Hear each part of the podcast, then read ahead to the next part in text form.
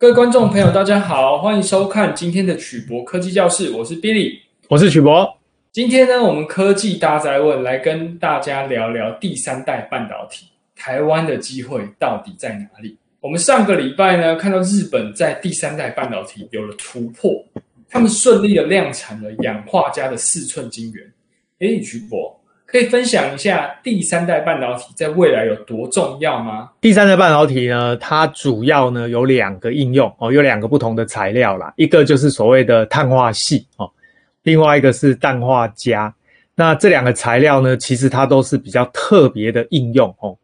那么换句话说，这个第三代半导体不是要来完全取代第一代跟第二代的系还有砷化镓的。碳化系呢，目前主要的功能就是拿来做所谓的功率元件哦。各位记得这个功率元件呢，指的就是把不同的电压做转换的这种元件哦。譬如说，我们要把墙壁里的交流电转成直流电，或者我们要把电脑里的直流电转直流电，这一种我们称为功率元件。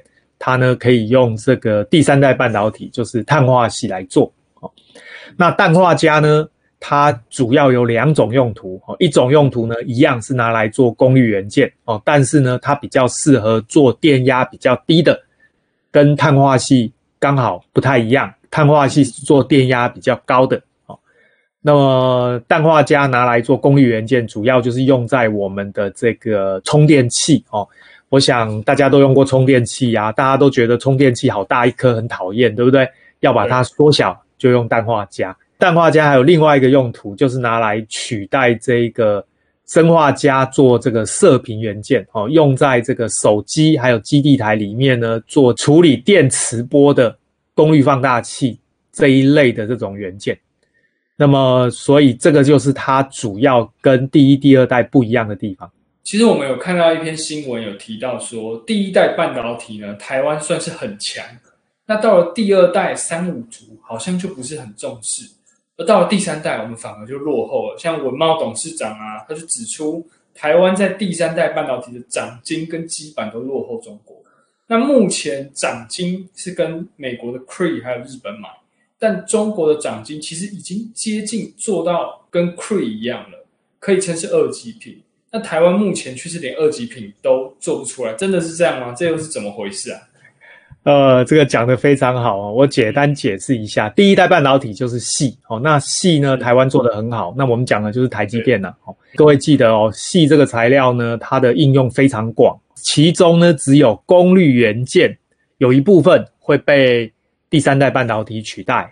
换句话说，第三代半导体出来了，第一代半导体还是会持续存在哦。不会完全被取代，会取代一小部分。第二代半导体的砷化镓呢，其实也是拿来做射频的功率放大器，就是处理电磁波讯号的这种元件。坦白说啦，这个处理电磁波的元件哦，它的门槛本来也高。台湾的厂商呢，在这一块呢，投入的还是主要以代工为主，就是各位常听到的磊晶哦，或者是做磊晶片，或者是帮国外的几家。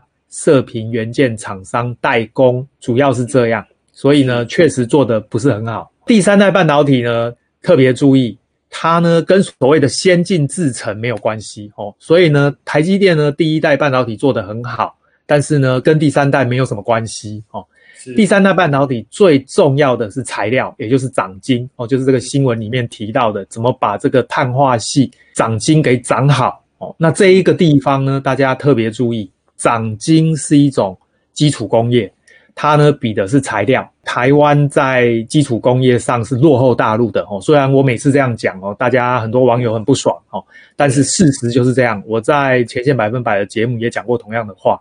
换句话说呢，台湾的第三代半导体实际上是落后大陆没有错。那为什么？原因很简单，因为呢长晶用的方法听起来很好笑，它呢用的方法叫做。试误法 （try and error） 哦，换句话说呢，你在长晶的时候呢，基本上就是把整个炉子蒙起来长，你也看不到里面，因为温度实在太高了。那么你只好去调它的温度啦、这个流量啦，还有这个温场啊、温度的这个变化啊，还有调变里面的这个呃气体的浓度啊、压力啊这些参数。涨完之后呢，再去调。换句话说，你要一个一个去试。各位知道这个 try and error 呢？你如果有钱，你一次可以试一百炉。那么如果你没有钱，一次只能试一炉，那你就会发现呢，有钱做一百炉的人，他速度一定是比你这个一炉的还要快做出来，对不对？所以呃，大陆投了这么多资源进第三代半导体，那当然是领先台湾，所以我们会落后是合情合理。这是不是跟台湾投入较少资金有蛮大的关系？这个绝对有关系哈！你要是发现大陆投在第三代半导体花的费用，那个是台湾的几百倍。以上，嘿，绝对是几百倍哦。呃，实际的数字可以去查一下。那但总而言之呢，那个差是几百倍，所以我必须坦白说，在前线百分百节目我也讲过，我要呼吁政府把资源集中起来，在重点产业，是千万不要把钱打散了，分到很多产业去，那最后就是什么产业也做不出结果。台湾这未来的十年。最重要的是什么产业？有两个，一个就是半导体的设备，半导体整个上中下游用到的所有设备，这个一定要花资源去培养。第二个就是先进制程的特用化学品跟材料，这个一定也要花资源去培养。那么第三代半导体就是属于先进的材料。那我们刚刚讲到资金，还有第三代半导体，就不得不提之前这个很有名的汉芯事件。一夕之间，它变成了中资，那这又是怎么回事呢？这个汉芯哦，说实在话，我还去拜访过他，然后这间公司的技术真的做得不错。他在做什么呢？他在做第三代半导体功率元件的设计哦。换句话说，他就是在画那个设计图。而这个公司呢，做的东西也正是台湾最弱的。你还记不记得我刚刚说，我们第二代半导体很多的设计都是国外厂商设计，我们只是代工。对，这就代表呢。台湾在第一代半导体细的元件设计做得很好，像联发科、哦瑞玉哦这些就是属于第一代的。但是第二代跟第三代的元件呢，大部分都是类比的机体电路，要么是处理射频的电磁波，要么是处理功率的电压转换。这些元件的设计呢，台湾坦白说，在过去这二十年来，真的做得比较弱。那么汉芯是唯一一家在台湾呢，被认为是设计这种碳化系的功率元件的公司。坦白说，呃，政府也花了不少钱在这间公司身上啊。哈，那但是为什么最后是跑去大陆呢？我觉得他也是逼不得已啊。哈，当然很多人可能觉得他们不应该去，但是我必须老实说，在商言商。他们呢，在台湾做出来的这个设计出来的功率元件，它一开始的品质当然没有办法跟国外的大厂来比较，因此呢，他们初期会拿不到订单。台湾又没有市场的情况下呢，他们根本没有生存的空间。然后再来就是呢，他们需要募资，可是呢，台湾的创投呢又不愿意去支援这种比较前期的公司，再加上呢，台湾的这一些补助。这些设计公司的钱真的是少到好笑哦，我只能说好笑，真的是好笑。他呢真的是走投无路，所以我常常设身处地，如果我是汉芯的老板，我会怎么办？在台湾最后的下场只有一条路，就是收掉，非常可惜，因为这些人才还有他们已经做出来的东西，所以呢，我认为他最后也是逼不得已。但是你注意哦，他到大陆之后呢，这个公司一定会做起来，我们可以打个赌。原因很简单，因为呢，大陆有市场。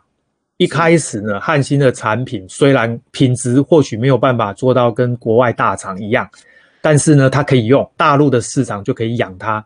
换句话说呢，大陆的又给了这个公司肯定是非常多的补助，那个补助哦，绝对是台湾十倍以上。所以呢，我觉得这个公司到大陆它会做起来。所以你想想看，它的负责人只有两个选择，一个选择就是在台湾最后公司收掉。